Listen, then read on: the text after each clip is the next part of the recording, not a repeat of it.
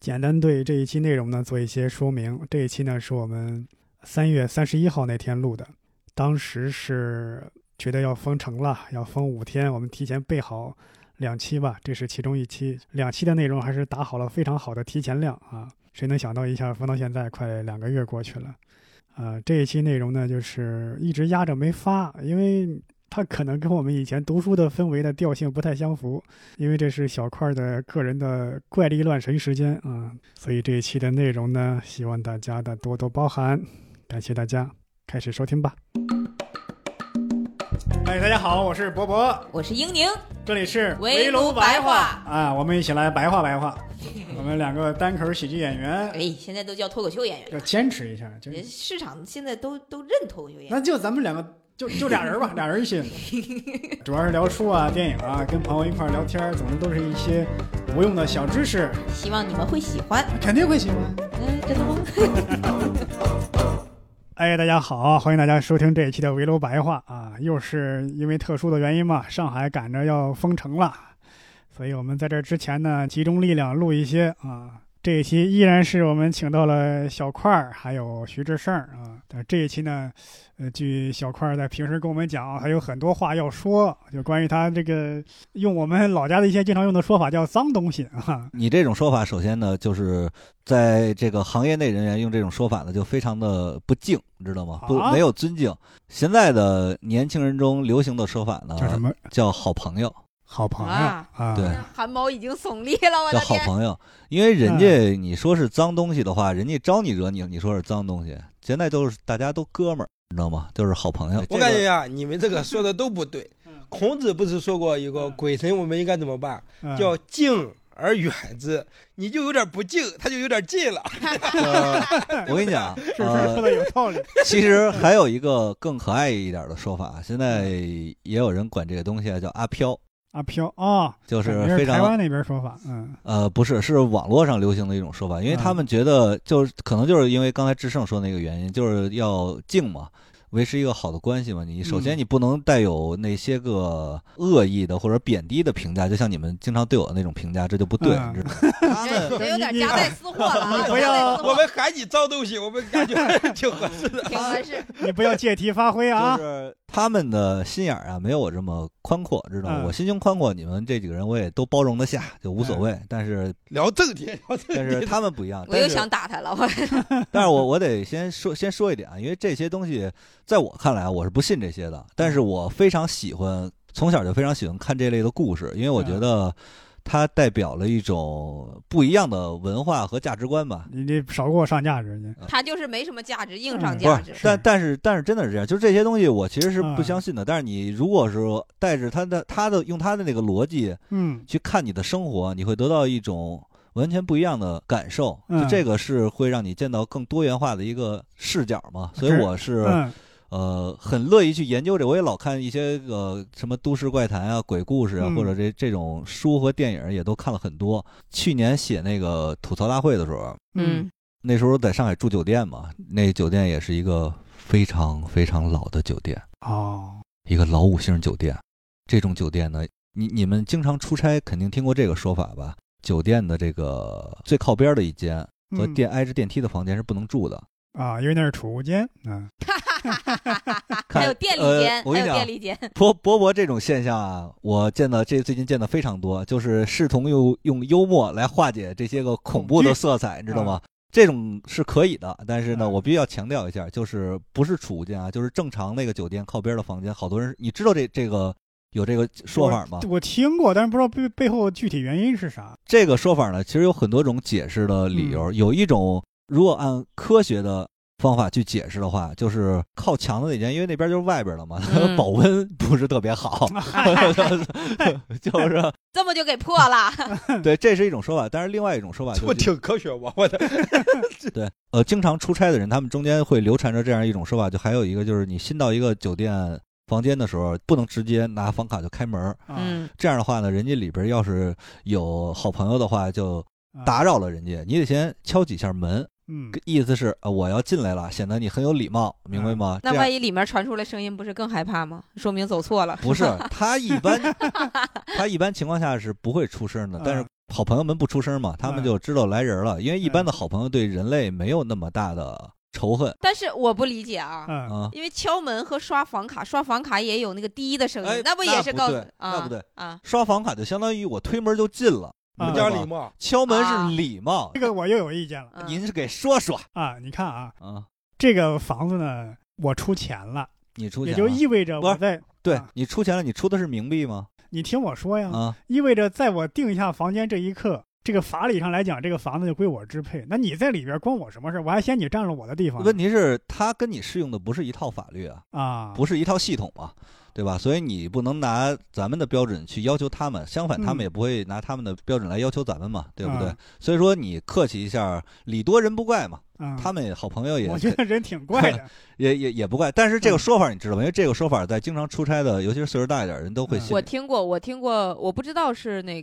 个靠电梯靠间电的梯，的靠我不知道靠，边但的，是我知道靠边儿的是不最好不要住。啊。对是是只有出差时候这样吗？因为我在想，要是有人跟自己啊情侣去去酒店对，只要是住宾馆就是。啊，你看为你啥呢？那自己的房子不行是吗？那有的靠咱边儿们的现房在说的是住宾 啊馆，你住非宾说馆自己的房子，啊啊，因为我在想，你要是跟自己的情侣去住酒店，你一上去叭叭叭敲两下，那也挺呃，不是，因为呃，这个信这个的人非常多嘛，嗯而且很多人就咱们身边认识的好多朋友，他们全都是不住的。啊就我们一块儿去外地演出去，他们要是嗯但凡赶上那个边上的房间，都会让换。嗯，但我从来因为我不信这个嘛，从来就嗯无所谓。所以回到一开始，你看嗯咱们这你挺来讲讲，挺能啊抻时长啊， 这个一个字儿还没讲呢，聊好因几为分钟啊主要有了仨人在你质得疑你得铺垫铺垫对扎实嗯了是吧？我住那个酒店就是一个非常老的酒店，而且老酒店尤为要注意这一点。但是嗯我不在乎嘛，我那个就是一个靠边的一个房间，然后嗯我也不管那些，就住了嘛。住前几天因为比较忙还无所谓，然后那一阵儿写吐槽，因为非常累，经常要写到早上起来，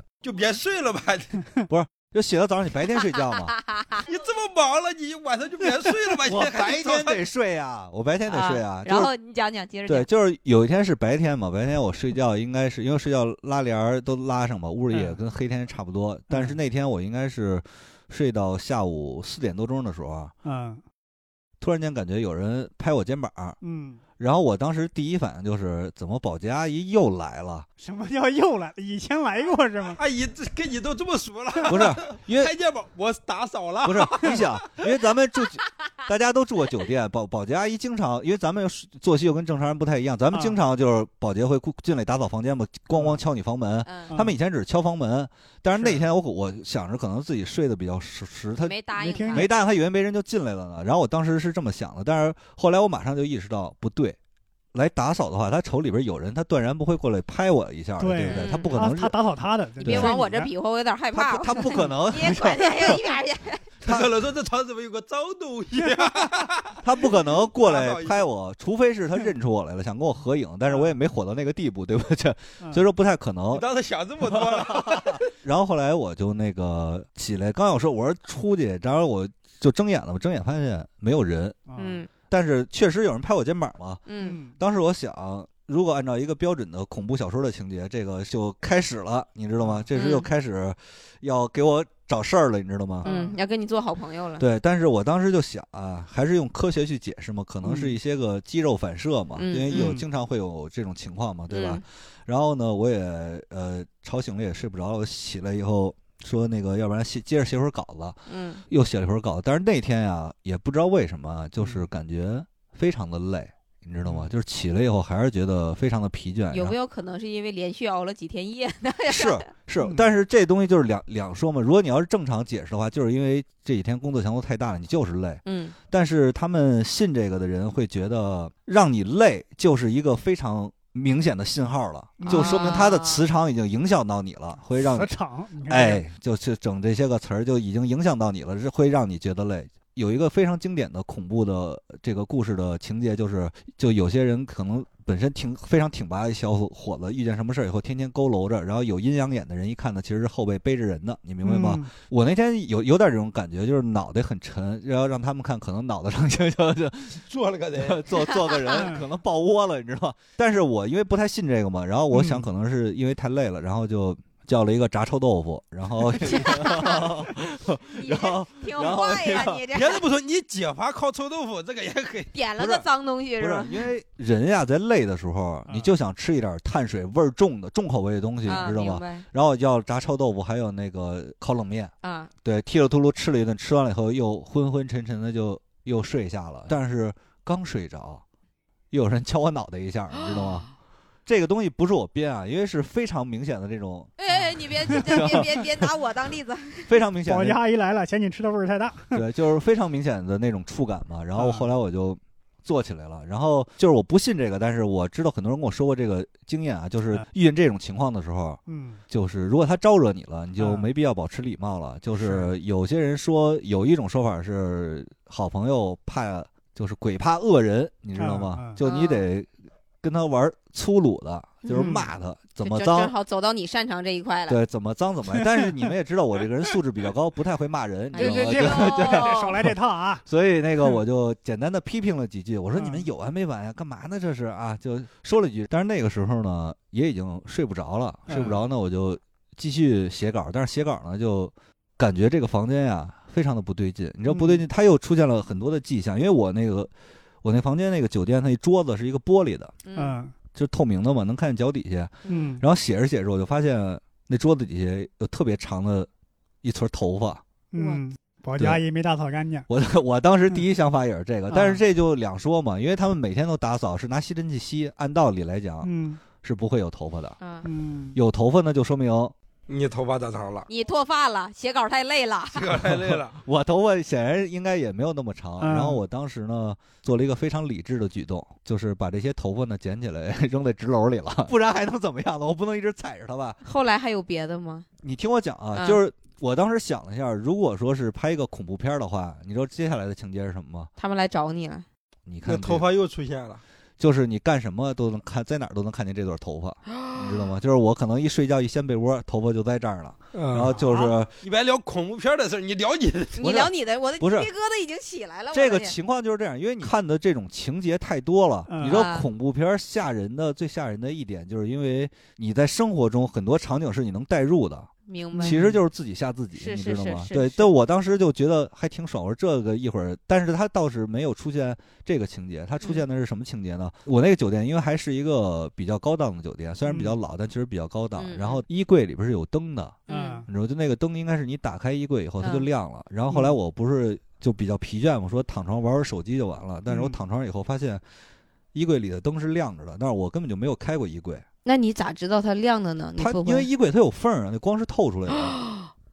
实话实说啊，脑海里也产生了一些画面。我一想，它要是亮的，就让它亮着呗，反正 我也不交电费，我也没有起床去关，嗯，然后就硬睡，然后再再一次入睡。这回入睡以后呢，有那个鬼压床，你们经历过吧？经历过，经历对过鬼压床，其实我个人来讲是比较喜欢这种经验的，你知道吗？因为你那个正常人日常生活中已已经感受不到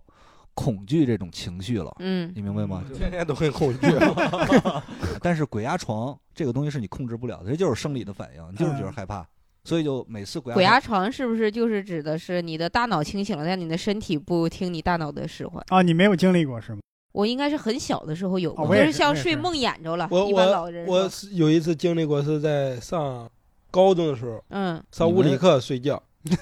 那物理老师压你了不，是不让你了。 那个时候给就了你一个压力不是真的，那个时候你就感觉就你在意识在听课，啊，但你发现你记不了笔记，然后你就当时就意识到啊，然后你当时我看见自己在那趴着了，哦，就哦那是你相这当于、你这属于出窍了。是吧？很可怕，那后来你是怎么缓过来的呀？就使劲呀，那种的就是拼命的得让自己起来，我起感来觉嗯不是因这为你使这种其实还是比较初级的一个状态。哦，就是鬼压床最爽的一个点是，它通常是伴随着噩梦的，然后啊你的心跳会非常的急速，就是不嗯是你正常生活中应该有的那种跳动的频率，你能感觉到嘣嘣嘣嘣嘣在那跳，嗯嗯但是你就是动不了。就我那天达到了第三个程度，我当时睁眼是因为什么呀？是因为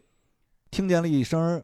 特别响的敲锣声，当儿，然后那个嗯、就一直不减弱，你知道吗？嗯就在你这个两个耳鸣，嗯你知道嗯在在你的耳边一直延伸这个敲锣的声，嗯然后就给我敲醒了嘛。嗯睁眼呢，什么都看不见，但是你又闭眼呢，就看见好多红色的人影在这唰唰唰唰唰在这儿动，你知道吗？然后你又听见外边有呱呱呱的跑步声，但我那时候住二二十五楼，是不可能听见有人跑步声的。然后我当时就想，哎，好朋友又来了，我就想赶紧就体验一下这个感觉嘛。但是因为那个耳鸣的时候啊，就是生理上的那种难受，确实有点痛苦了，让我不得不想办法挣脱。但是你那时候你挣脱吧，你又感觉整个人都被摁着，嗯嗯你又动不了，反正没有持续太长时间。啊，也可能是很长时间，啊因为没有什么时间概念嘛，就嗯好转了。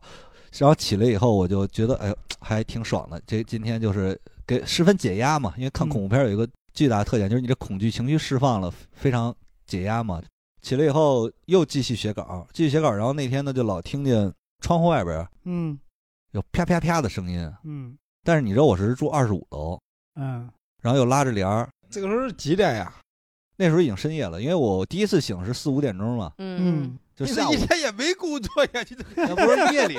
你这夜为里了逃避写 段你子，这一天你啥也没干呀夜？夜里工作比较多嘛，嗯后来我还是就是壮着胆子，嗯也不能说壮着胆子吧，就本着破除封建迷信的初衷吧，啊，嗯就把我这个窗帘给拉开了。嗯，结果咋的了？你猜怎么着？拉不吓人呐拉你不开，我的有有人在那里擦玻璃，谁大夜里擦玻璃？ 算有人擦玻璃也挺吓人 的呀。这个结果吧，怎么说呢？有一年的高考作文叫什么来着？情理之中，意料之外。嗯为什么会有啪啪啪的声吗？ 嗯，下大雨了。哎哎 呀，无聊你这，你看英宁这么爱听鬼故事，听生气了他不是，因为现在啊，你们是这么听我说觉得无聊，啊，但是如果是有一个信这个的人，他在嗯前面几趴的时候就已经崩溃了，啊你明白吗？可能在发现这撮头发，第一次有人拍你肩膀的 时候别往我这瞄，就已经崩溃了。然后后来我就继续在我那个屋待着，好像是一夜无事，一夜无嗯事。然后就第二天了嘛，因为第二天我当时把这些事儿都发那个朋友圈，也发微博了嘛。嗯然后因为咱们。公司有些朋友也信这个，就出现了两种声音嘛。嗯有有些人觉得我这个没事儿找事儿，对博眼球嘛，嗯对不？对？然后有些人信这个，就说那个要帮我看看，要帮我收一下。然后我当时是觉得，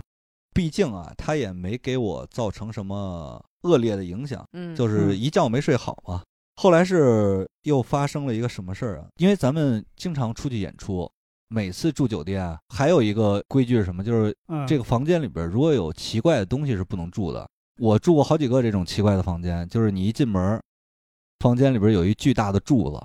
啊，就在墙角搁着。承重墙吗？还是什么？呃，有的是承重，有的你不知道，因为那个柱子后边是很黑的。就你如果说你不是一个安全感特别强烈的人，嗯， 你老觉着那这有人个柱子后边有东西。然后那天我就去看了一眼，因为柱子后边确实是没有东西嘛。但是你也知道我对这方面的阅读量非常高嘛。然后紧嗯接着你就会马上想到，因为确实有这种实例啊，嗯就是以前也是一个人住那个宾馆，然后他就老觉着柱子里边。不对，然后也往外渗水，然后嗯实际上以前就是有杀人案把那个人砌在那个墙里了，嗯，你知道吗？我当时就是感觉，如果说这个柱子后边没有，住在里边儿，那就是柱子里边肯定妈呀，这因为这个这种酒店，我你知道我在好几个地儿都住过。你说柱子这个是在广州住的，嗯然后那是一个圆柱子，然后在深圳也是一个很高档的酒店，是一个方柱子。嗯然后在那个济南的时候住过一个，那个是一个如果信这个人绝对不会住的房间，嗯，就是你拿房卡开这个门，开不开，消磁了他也响，但是就开不开，推不开。啊，然后我呢就去找那个前台，前台，前台说你使劲就能开开了，然后就是开不开，然后前台一来拿这卡一开就开开了，就出现这种情况，按他们来讲就是人家不想让你住，啊，嗯然后那个房间也确实有点奇怪，就是我一开开门以后，正常来讲开开门以后插卡取电，然后灯不就亮了吗？嗯他那是开开门以后里边就有一盏灯亮，但是它一直闪、嗯、闪。嗯因为你们要看这个知道，就是有鬼的时候，它影响这个磁场嘛，它嗯灯就是、就是得闪，你嗯明白吗？嗯，嗯，那我是想问，那为啥是前台就能打开，你打不开？他为啥想让前台进呢？问题就在这儿，因为他啊知道前台不是住这儿了，嗯，他知道我打开就得住这儿了，啊就他不想让你住。然后我当时想到一个破解的方法，就是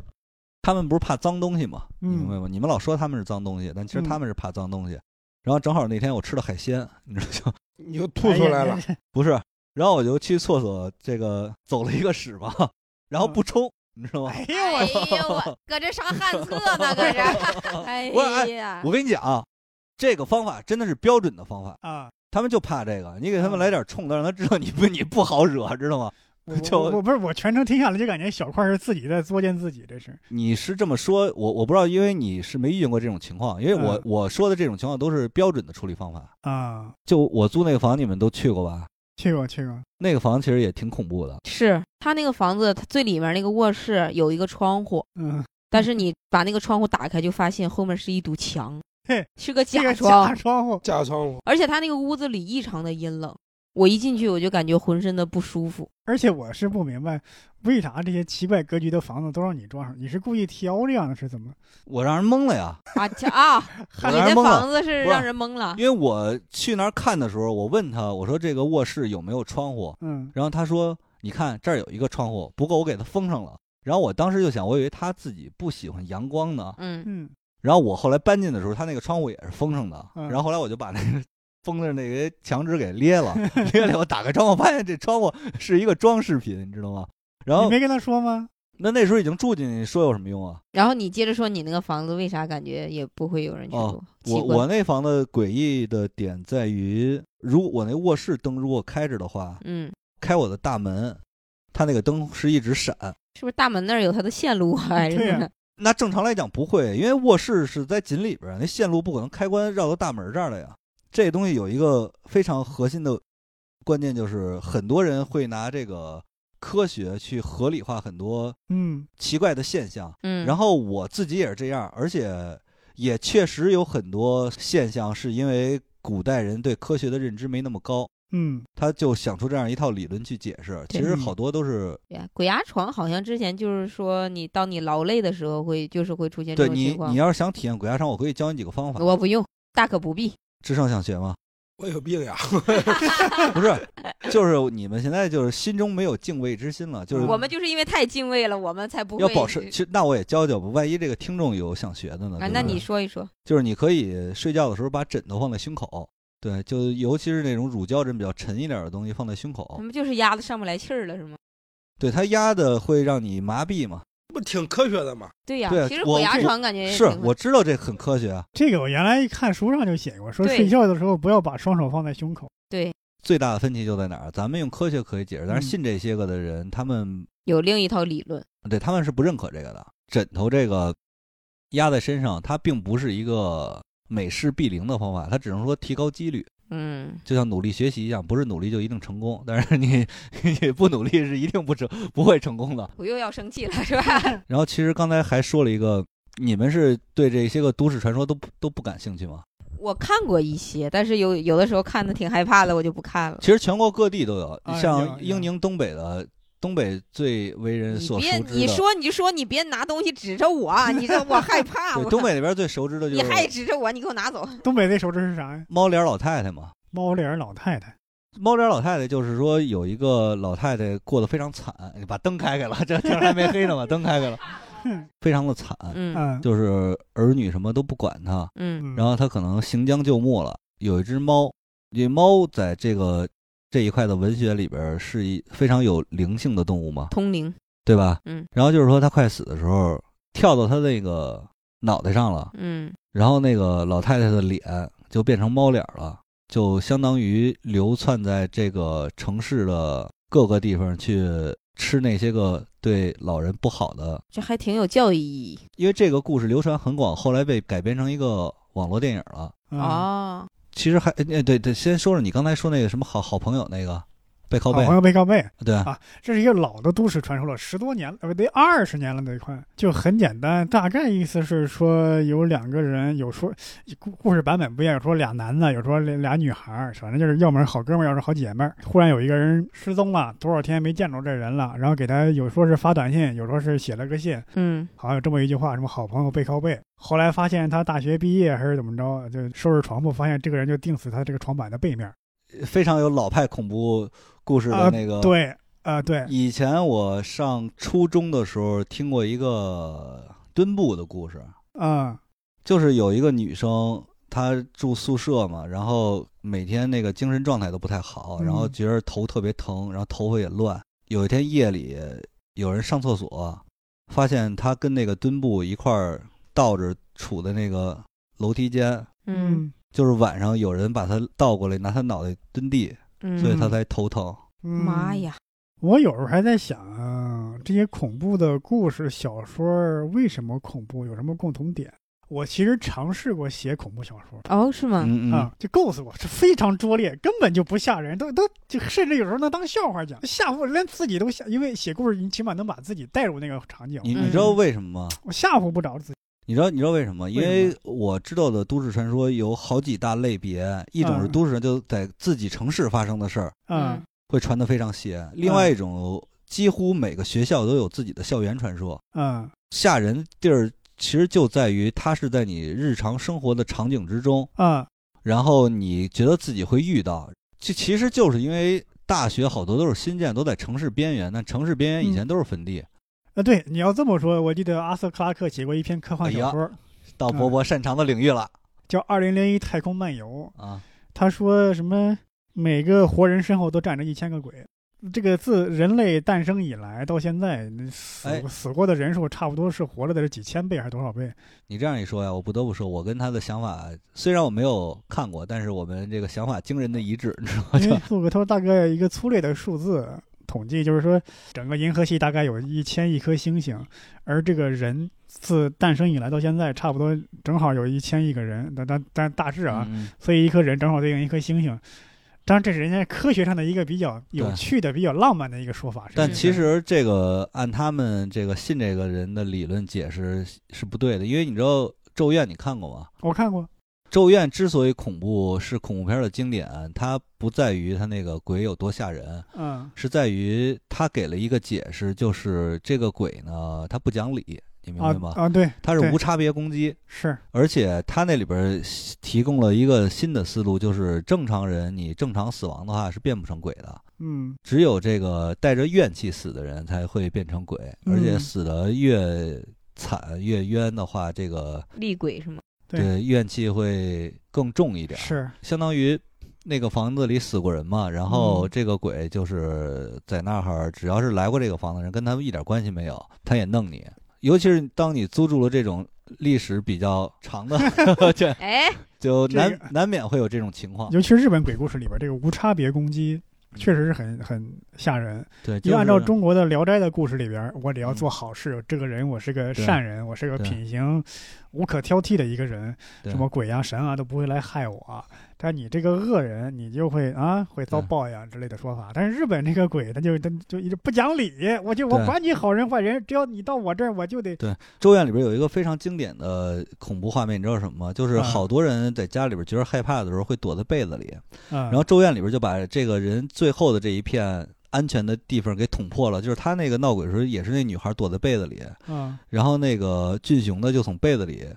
出来来了，就等于说你在这个家里边没地儿可躲了。是这个是一个非常让人觉得让人击溃日的常日常生活中，然后又无差别攻击。你说被子这个，我刚刚的一个想法，因为我听过的一些鬼故事，包括我看的这一些，嗯我觉得还有一个点就是摆脱不掉，摆脱不掉就是你以为这个这个灵异的事儿啊，这个鬼怪，电影中、小说中，你以为你摆脱掉了，没有，它又会啊在一个你又冲你乐了，对不对？你意想不到的地方又又出现了。我前两期啊，因为人老凑不在一起嘛，冲你笑啊，我就一个人，类似于讲评书也好，就是啊讲故事也好，就是讲一些故事，就讲过一个乔治·马丁，就是写《冰与火之歌》那个人，啊他写过一个短篇的恐怖小说，叫《记住梅勒迪》。啊你现在来想啊，可能故事稍微有点俗套，男主角是一个大律师，嗯然后他有一个大学同学，一个关系挺好，一个女同学，嗯混得挺落魄来找他了，他对他态度呢就很冷漠冷淡，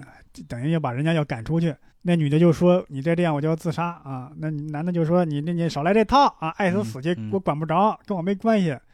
然后这男的出去了，回来之后发现那个女的死在浴室里嘛，打电话报警，警察一说：“哎，这没人呢，你这浴室里没人呢。”稍微有一点恐怖的了，对吧？但是最刺激的是在后面，他就联系自己大学其他同学说：“这你们见过这人吗？怎么怎么着？”啊然后说，哎，有一个人是吓神经了，其他人接的电话，他又联系第二个同学，哎，那人声音一听，哎，就是那个鬼怪给他打的电话，啊就是那个已经死去的女同学。啊！我在读到这个故事最后的时候呢，说实话，这一你都能想到了，但你读到的时候，你还是会害怕。有一个非常明显的例子，《闪灵》你们看过吗？我看过，你到底害怕不害怕呀？不， 不我啥都看过。小说我也看过， 《闪灵》其实是西方非常这个认可度非常高的一个恐怖小说。嗯我当时看的时候，并没有觉得多恐怖，嗯但是因为咱们现在经常要写稿嘛，嗯我就把这其中的一个情节给带入到这个 自己自己人那个男主写东西的时候，对，就是是我就想，如果哪天我打开我自己这个头天晚上写的稿，发现里边儿就是一句话：“大家好，我是小开，大家好，我是小开，大家好，我是小开”吧就我以为是 work hard no play 呢，就确实挺恐怖的，你知道吗？我我觉得《闪灵我》就我是光光大家好，我是小快，没有梗啊， 这这才是最恐怖的，一个梗都没有。是吧那有什么恐怖？那不是你被骗稿吧？ 《闪灵》我是到现在我我看的我都不觉得恐怖，可能因为有文化差异嘛。后来我想了一下，就是反而你是作为那个主人公，你可能会感到恐怖的，因为你想一想，他们住在一个与对世与世隔绝的一个酒店， 它其实是一个逐渐崩溃的过程。与世隔绝的一个酒店，就你这一家几个人，嗯这么大一个地方。你说实话，哪怕没有灵异，你也怕来个强盗啊，来个小偷啊，嗯这是挺吓人的。对，然后嗯国外的经典恐怖小说，感觉不是有几个模式？我记得好像是有那嗯种，就像《闪灵》经典就是那种暴雪模式，嗯嗯就是就与是世隔绝与，世隔绝，孤立无援。啊，你想出去，你就是一个还有什么啊城堡的那种的，反对正它有几种模式对应的就是不同的恐怖的场景，嗯反正是哎，我我不知道，就是因为我小时候看的恐恐怖的故事很多，导致现在呃有一阵儿一提这个经典的物件儿，你就觉得 有点不寒而栗，比比如如一只绣花鞋，啊，这我啊听过，原来还这有个电视剧。小时候对鬼故事里都会有这个元素，对，哦什么绿色骷髅，你知道吗？这这这这知不知道道，这不知道这不知道，你你跟志胜应该不知道，我跟波波小时候应该都看过一个《大禹神秘惊奇》系列，看过吗？呃，没有。就是他其实是一个作家叫张任，嗯写了很多那种这么薄一本儿的恐怖小说，就是一个高中生的事儿。嗯我记得当时那个书啊，是我头一次感觉到那么强烈的恐惧是什么，因为咱们嗯都有一个、呃共同的认知吧，就是嗯你在阳光越充足的情况下，你是感觉不到鬼的，对不对？嗯然后我们那个时候是很多人就是在大太阳底下看那个书，呃也害怕，然后就是就感觉到冷，你知道吗啊？就那么恐怖，而且它那里边会有很多，现在看呀、是有点幼稚，但是当时看的时候觉得有一本叫《冷面插班生》，嗯就说一个小孩儿不孝，嗯，当你的同学，反正就全都是生活之中嗯遇到的一些事儿。虽然他最后也都给你 来一个正能量，嗯， 就那我冷面插班生， 冷面插班生最后的结果是小孩太内向了，然后通过大家努力让他重新笑了出来，是吧？ 然后就最后是一个，就基本上全都是这种。后来我知道他可能是有点儿模仿国外一个经典系列叫《鸡皮疙瘩》，嗯哦，嗯我知，道这个我听过，我刚刚又想起来，就是昨天晚上，昨哎天半，昨天半夜睡不着，看到一个鬼故事，什就么呀是其实跟我刚刚讲那个记住梅乐迪那个有点类似。嗯呃，他就是讲一家三口吧，嗯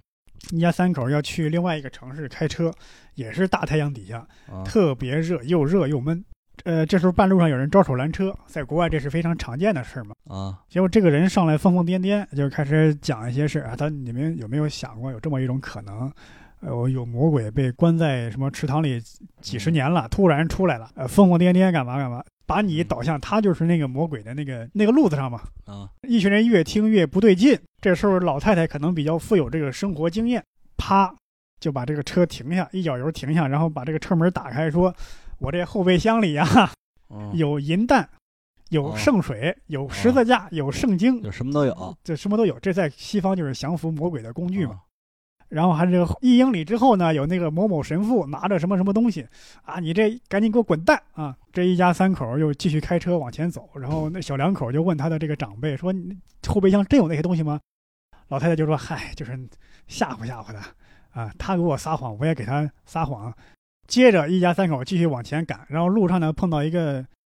看到一个小河或者小湖，一家三口在那玩儿，嗯戏戏水嬉戏，玩的天有点近黄昏了，累了，继续开车往前走。这时候天黑了，看到一个穿白衣服的一个小男孩儿，嗯长得挺可爱，挺朴实，就是把小男孩儿，哎叫到车上来说你要去哪儿？小男孩说了一句：“你们就没有见过遗传的魔鬼吗？”哦说实话，这个故事我我是能想到什么，也是那种对套路，啊，但是我也有点害怕，嗯，也是半夜把我吓着了。我有时候在想，这种套路它为什么已经是俗套了，但它就是其有实用我跟你讲，他这跟咱们写段子一样，嗯就全是预期违背。但是他就是这个出的梗的方式是往吓你这一块儿出的。我为什么经常会在这个朋友圈里或者微博上说自己遇到这些个灵异事件嘛？嗯这个其实也是一种认知世界的方式，你明白吗？你住酒店的话，如果说酒店里有一颗柱子，嗯它本身是一个很奇怪的事情，是对不对？你的意思是说，你看啊，咱们是搞喜剧的，看到这嗯种稍显奇怪的、超出你日常生活的东西，对，咱们可以用来写段子，写不成段子写恐怖小说。如果他是一个歌手，上去可能就唱起了 歌；如果是小老虎，就来一段 rap。其实是有这种可能。 终于忍不住了，他他终终于忍不住他终于了忍不住了，我这话都给你递到哪儿了？就就等着你忍不住呢。 你有点这点心思，你好好写写自己的稿儿行不行？还有功夫在那琢磨柱子了，我的天！哦，，对，只是这么一说，我想起来了，第一个故事里边，你那个稿子按时交了吗？肯定是按时写完了，质量怎么样？应该是没有，因为吐槽大会大家都看见了，我们写那几个人啊，这这因为我还在想，这稿子没有时间写了。他没给你提供点灵感是吧？对呀、因为稿子全都是在公司写的嘛，啊，然后自己只能说是润色一下。然后我那个时候还特意上网搜了搜这个酒店有没有什么，灵异不是就称为出过命案嘛？嗯，啊，但是可能年代也过于久远了，确实没搜着什么。那个酒店好像九九几年就有了，不是哦更早更早要更早是吗？更早，因为他以前在建国后招待过一些国际政要，很很有历史感，而且是在当年是高规格的一个酒店。但当年是可能在上海没有什么特别现代化的酒店，这个已经是顶级的了。哎，嗯你们住酒店没遇见过这种觉得平时比较奇怪的什么？呃不说是灵异，就是你嗯感觉不适不适的，因为我全开着灯睡，呃，你说那个不是，顶多是住着不舒服、不满意。但你要说跟这沾边儿，那真是没有。我也没有。我也啊没有，我能能不能理解为是因为你们脑子里没有这根弦儿？可啊能是吧，可以，可以，可以，可以。可能是，你知道东南亚他们嗯就这种文化是非常盛行的，就泰国有一种特别的饮料，红色的饮料，就就有可能是西瓜汁儿、草莓汁儿什么的，嗯，嗯，但是泰国人是不喝这个的。为什么？因为那个你会他们发现，他们泰国街头有好多大大小小的那个佛像、神龛什么的，嗯，那个是给鬼喝的，因为像血嘛，嗯哦，专门用来敬神的。敬神的。然后呢，我之前看攻略，他们也特意强调了，去这些地方千万别喝这个。你你知道泰国有一个叫什么来着佛牌儿，对，呃啊做佛牌那个，啊他们说那个佛牌正经的寺庙是没有那个东西的。嗯然后应该是离曼谷有个十几公里的地方，有一个非常偏僻的庙嗯里边才做这个东西。我认识一个，他就玩佛牌这个啊，啊你说他玩佛牌玩的多稀吗？他每天得给那个佛牌给那个小鬼儿吃鸡蛋。这咋吃这啊？咋吃？是我当时也说这咋吃啊？他说就是就给他吃鸡蛋，喝饮料，就喝那种红色饮料。饮料你不用说，就给他有一个台子把佛牌放这上边儿，嗯，然后饮料就倒杯子里，然后鸡蛋呢，它有应该应该类似烛台的那种东西，上面有尖儿，然后把那鸡蛋包了以后插那儿。嗯，我说过几天鸡蛋就没了，他说过几天鸡蛋就没味儿了。我说那鸡蛋没味儿了，不是因为 风干风干了吗？嗯，哦然后他就说你不懂，这个就是他给吃完了已经，就是说这个鸡蛋的营养已经被他给吸收了，嗯所以它才没味儿了。你要按他的那个理解吧，就是按他的那套理论体系是合理的，但是你要用科学去解释嘛，那就是那水没了，那不就挥发了吗？就是这两种世界观的人吧，其实是没法说服对方的。这个古代东西方其实都有这样的解释。对这个阿里斯托芬呢，有一个喜剧叫《鸟》。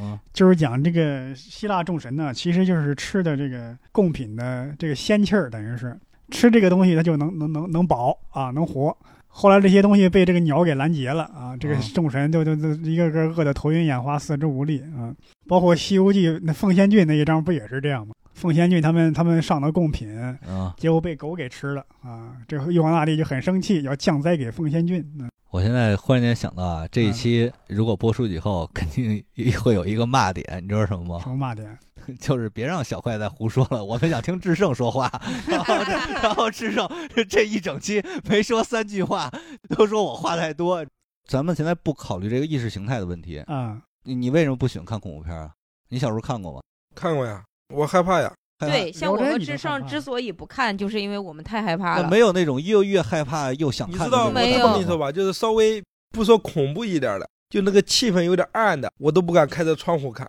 因为我会感受那种后背发凉的哎咱俩感一觉。模一样。啊对科学研究表明啊，就如果你代入能力低的人，就是像你这种的，就属于智商比较低的人。 智商 终于智商把也你这低句话铺出来了。共共情能力也低。对，真的，你去没搜有科人学家味儿有有我这句话我早就知道，啊我，但是我确实我能我能理解这种，就是我哪怕是在比如说我看一张图片哈，呃，我就特别怕黑，因为我从小就怕黑。我哪怕看一张图片，它上面只画了一个门和一个窗户框，就是嗯这么一张图片，我都会感觉到特别的恐惧，对，你看因为我总觉得黑黑暗中肯定要有什么东西，我就不不你看敢看这些东西。这个问题就在这儿是什么呀？嗯，其实咱们俩也是同一种人，你知道为什么吗？啊那我看到一个柱子，一般人看见柱子害怕吗？啊，那你其实也是代入能力强，只不过你不恐惧嘛，你对，只你是说我你不害怕，就是我代入以后还会用科学给它化解，你明白吗？但我们就会只只嗯剩恐惧了，对，所以你们俩得再往前走一步。那我们不敢再往前。我们就在舒适其圈实里待着，其实有我阳光为什么要跑到那种阴暗的地其方？实我觉得化解恐怖片的恐怖感有一个非常好的方法，就是就是不看，就是你看这个恐怖片儿，做一个假想，就是比如电视在这儿哈，你就想如果他这个拍这个恐怖片儿这个镜头啊，往后退三米，你你就看见旁边好多工作人员在这儿，有吃盒饭的，有抽烟的。你这这个你这样一想，其实他就那你这个结构任何东西就都不神秘了呀。其实你说这个，我想起泰国好像有个恐怖片叫《灵媒》，它的哦我拍前一摄阵儿刚看啊完，拍摄方式是那个伪纪录片形式，就是那种采访啊什么的。嗯最后突然出现什么灵异事件了，然后哦豆瓣有个评论，我觉得挺好笑的，说最牛逼的是这个摄影师啊，啊，都出来这么大事儿了，你还不跑，还跟着在那儿拍，你挺牛逼啊！这个呃伪纪录片儿形式的恐怖片儿最早的是女巫布莱尔，你知道吗啊我？怎么她不知道是女巫布莱尔是呃应该是第一部以纪录片儿形式拍出来的恐怖片儿。嗯，当时上映的时候，因为它成本很低，可能才几百几百万美元吧。嗯前一阵儿中国其实拍了一部还不错的，嗯叫《中邪》。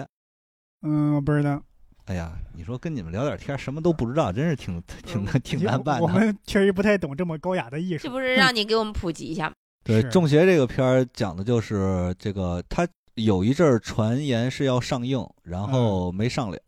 他说的就是这呃，一个人好像就去类似于你跟志胜老家那样的地方，然后住这种大院儿，发现那个反正就是一些传统恐怖元素，纸人儿什么乱七八糟的，嗯纸人纸马，然后这个棺材盒子什么之之类的东西。哎呀，我是受限于我这个记忆力， 具体细节忘了。我我不过我有资源，我到时候可以给你看看。你要是对这个，但我突然想起来，你说这些恐怖的元素啊，往往跟一些那个传统的宗教仪式啊，这个这些有关。我就想起还是我刚刚讲那个故事，他们一家三口开车路上遇到魔鬼。坦白说，这个故事因为西方宗教的元素啊，它没有真的特别吓到我。他说那个什么十字架呀、圣经呀、圣水啊这些，嗯嗯因为中国就就就它不是咱们文化里边的一个东西。嗯，反而他如果真的出现什么纸人儿、纸马呀，这个反而纸更纸更钱儿吓啊人对一些啊。对，呃，有好多台湾恐怖片儿的，就是中国元素啊特别多。对，但是因为咱们现在在都市啊，离这种宗教仪式啊，或者很说远祭祀的这种东西又很远，这可能离这种元素越来越远，年代隔年代感越来越强，就是可能以后这些东西那种恐怖的符号存在性在变弱。你说这个其实是一个我自己感觉是一个非常棘手的问题了，已经是就嗯你觉是得棘手的问题，咱们现在已经很少能听到新的都市传说了。你看嗯北京的话，你说都市传说还是什么消失的三幺三路公共汽车啊，我听说是什三么百 路，那这不管多少路吧，反正消失辆公共汽车或者是什么京嗯城八十一号，就还是这些比较老套的故事。就如果说这个城市足够精彩的话，是应该有一些这种好的都市传说流传出来嗯呃，因的。为现在的都市传说啊，又又跟跟这个城市的现代化就挂钩了。现在都市传说就是谁谁谁中了五百万，就就哎，呃呃，不是那个，因为赚钱了因为啊因为以前的都市传说往往跟这个鬼儿啊、怪啊、这个这个灵异方面相关，现在的都市传说它其实是跟人身安全是相关的。啊，割肾呐，是吧？割肾什么那个 一偷坐内脏，一坐凳子屁股下扎个针，什么艾滋病毒的针，啊，对这样的其实我觉得有时候它比鬼故事更能吓人啊，是因为它其实还是因为你会感觉到生活中都遇得上嘛。啊。对，对，吓人最可怕的一点就是你觉得这件事儿你有可能遇得上。是很多女性朋友应该都听过一个都市传说，呃，也确实挺吓人的。比方说回家听到你们家门口有小孩的哭声，你觉得可能是被遗弃的小孩儿啊，啊。然后就这个女子，这个女主角故事的女主角比较机灵，打电话给警察，警察说你千万不要开门啊，我们去看一下。就发现可能就是有些犯罪团伙想绑架妇女，就用这种方式骗好心的女孩出门儿，这个其实也是挺吓人的。对，因为这些事儿吧是真的有可能发生的。嗯对，嗯它吓人的点，我一直都觉得人比鬼可怕吧，嗯，这是肯定的，对不对？因为鬼这东西有没有也两说，但是你要是论这个精彩的程度啊，还是嗯鬼故事更精彩一点，因为它有一种人做不到的方式嘛。对对，你对不说对这个超自然力，比方说，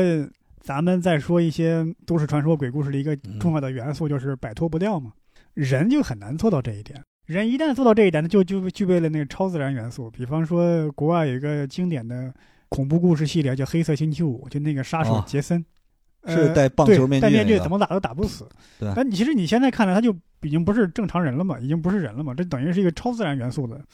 因为欧美恐怖啊嗯，就早期全都是这种打打杀杀的。嗯，我觉得呀，有点落下乘了，你知道吗，你你都是一个鬼了，你还靠暴力，这就有点儿对，就是这种，他突然跳出来，活生生出现在你面前，你就觉得这个鬼的逼格有点低了。哎啊，对，不像这个咱们国家和日韩这一块儿，是，就是发现你的时候呢，你都是这个心脏骤停，你知道吗对没有外伤，全都是吓死的，你知道对吗？，说这人只有他看见了，别人看不见，对没法解释。什么医生啊，什么科学家来了没用，对吧？对谁也弄不了你对，包括我大学同学，啊？他就是对欧美的一些恐怖片儿他不接受。为什么呀？ 比方说出现一个鬼怪，在欧美的电影里会有这样的情节，嘣儿一枪把鬼怪给崩了。他就在想，这 这这怎么能用手枪，能用物能用这种物理攻攻击击物理攻击去去解决掉这个鬼怪呢？他就觉得这这不行，这不可信。嗯，呃，有一个现在应该拍了十几季的一个美剧啊、叫《邪恶力量》，听说过吗？我听过，但我没看过。我也没看过。跟你们这些人聊天，啥啥都不知道，真是没我我们们主要花时间写段子了，我们你知就道吗看看《局外也人没写多少啊，这》、加缪啥的，加缪，够荒谬的了。你们现在看啊， 看从一到无穷大， 核裂变、核聚变。看一看《理想国》《 哎呀，我国我富论》确实有些狭隘了，狭隘了是，是，有也应该看有有 些有些迷信科学了， 有些。是是是亚，当斯密、是我们有点原究。教旨科学主哎义呀，不好。哈耶不克好，你 先别抠上上期的 bag 了，行不行？了。哎原教旨主义，我们这个莎士比亚也可以放一放，看一放一看放邪恶力量。看一个看一看中邪这种高雅的，不是老脑子呀，也别往老家梗的方向走。看到柱子呀，你也想想恐怖的事情，对 嗯不要老沉浸在一种工作中状态里。就是对你们现别一在工作啊，就感觉有人拍他，对 有人摸他的头。 啊，啊，不好工作了，没事了。没事现在不工作了，前天他睡得可香了，睡一 天，这一天还在没。错，哎也不呦做，噩梦了。哎，我也奇怪了，我这这呃，这写个段子就感觉累，是，这谁工作谁都累。对，我跟你讲啊，我觉得咱们这个网文这个系列啊，真的还可以再录一期。就你是们吗几个人这种傲慢、自大和无知的样子啊，真的太丑恶了，真的。这些是吗丑恶的嘴脸，我跟你讲，你们仨啊，跟我啊其实是一种人。你们俩，那你不一样，那不我们不绝不认同。你们老我要是你这种人，我现在就从您这个楼上跳下去，然后变成一个都市传说，天天缠着你。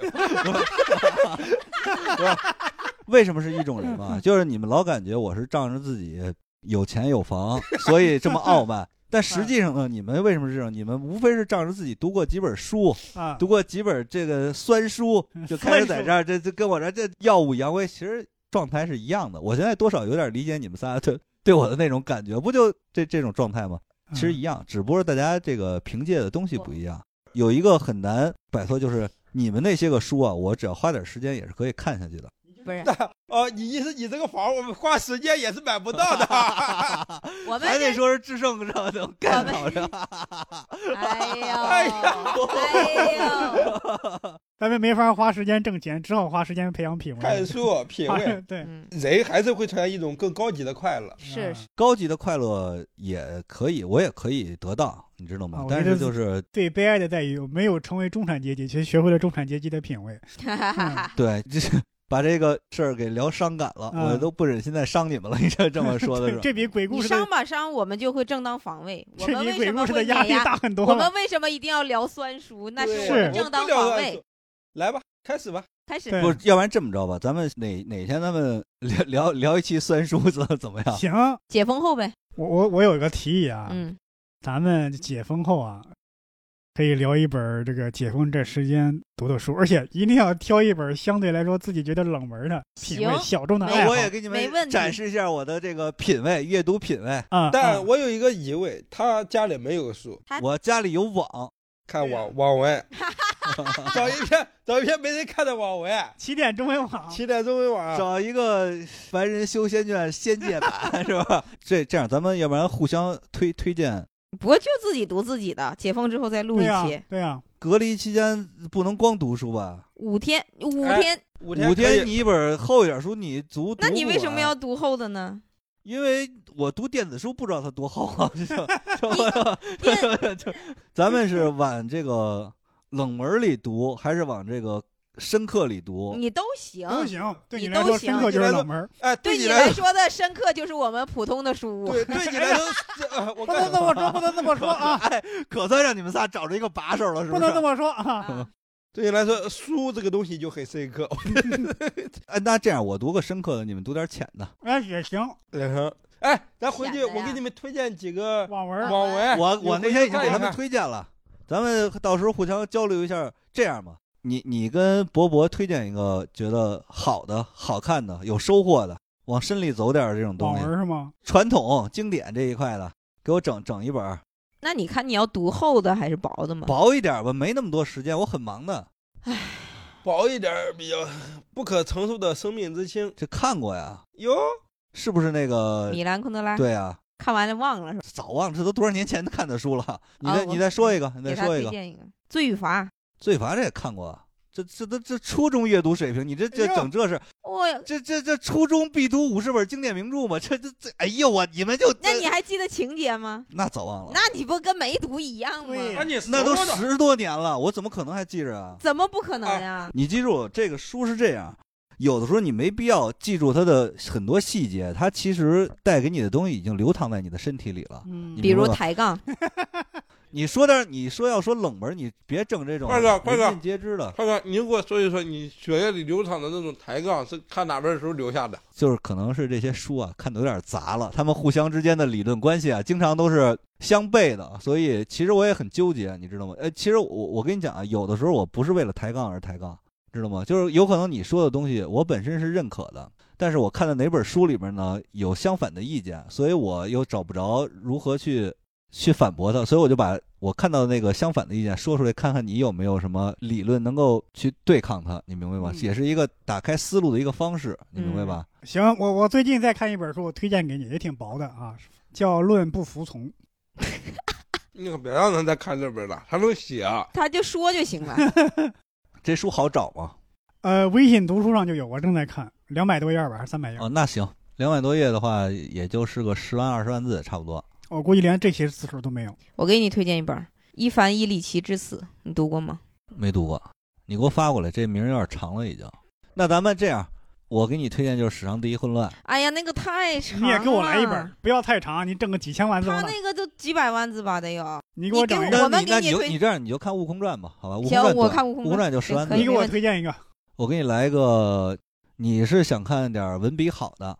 你只要觉得好的，五天能看完的，甚至三天能看完的。哦，那你那你就看那个我在那个书单里边有《历史的尘埃》。行，呃，以我对你的了解，可能是你会感兴趣的这个中世纪玄幻吧，应该算是啊啊啊，西式玄幻。嗯，之上有什么推荐的，我们就酌情。我推荐一本那个理科名著嘛，《从一到无穷大》，好，这个是一个理科了解这种物理啊、数学啊上面都是会有帮助的。我们是互相给对方推荐，然后下一期就聊这本书。 我也可以聊《从一到无穷大》呀。行行，行，哎到时候再聊。咱好聊好聊一期，因为今儿跟你们咱有点驴唇不对马嘴，跟说嗯什么这也没看过，那也不敢看，弄得我是这我个们也也，我们主要也是不太敢给你接你的茬儿，怕你又说我们傲慢，聊点啥就傲慢了，在你这儿也太容易傲慢了，在你这儿，在你这儿，不是哎，咱们就是傲慢，他就是傲慢偏偏见，见，你对这傲慢与偏见。这个我们今天啊，就聊到了小块的擅长的领域啊，怪力乱神啊。怪怪力子不语，怪力乱神，对我语这个啊，对，我我语怪们力不乱语，大神家全给语了。所以呢，我们这次呢，就是怀着批判的精神啊，听一听了听一下这个小块的这些胡言乱语，他过往说之，我们过往听之，然后再分析一下。我来这儿录这几期都是发展成争吵、谩 骂，是吧？到最后，谩啊骂没有，就是动手。最后就殴打，是吧？呃咱们反正没事儿，慢慢来吧，互嗯相嗯不打不相识嘛，咱们也算是咱都相识了还打， 对，相识还得打，对，打到不相识，对不对？ 打到不相识。哎，我现在其实有一个什么有一个什么想 法，就是 什么？我想先看看第一期骂我的人多不多， 要要是太多的话不录了。 这老我四处各个平台在这儿招黑，你知道吗？好，我们在这儿就结束了啊，这一期啊，再见啊，拜拜拜拜哎拜拜。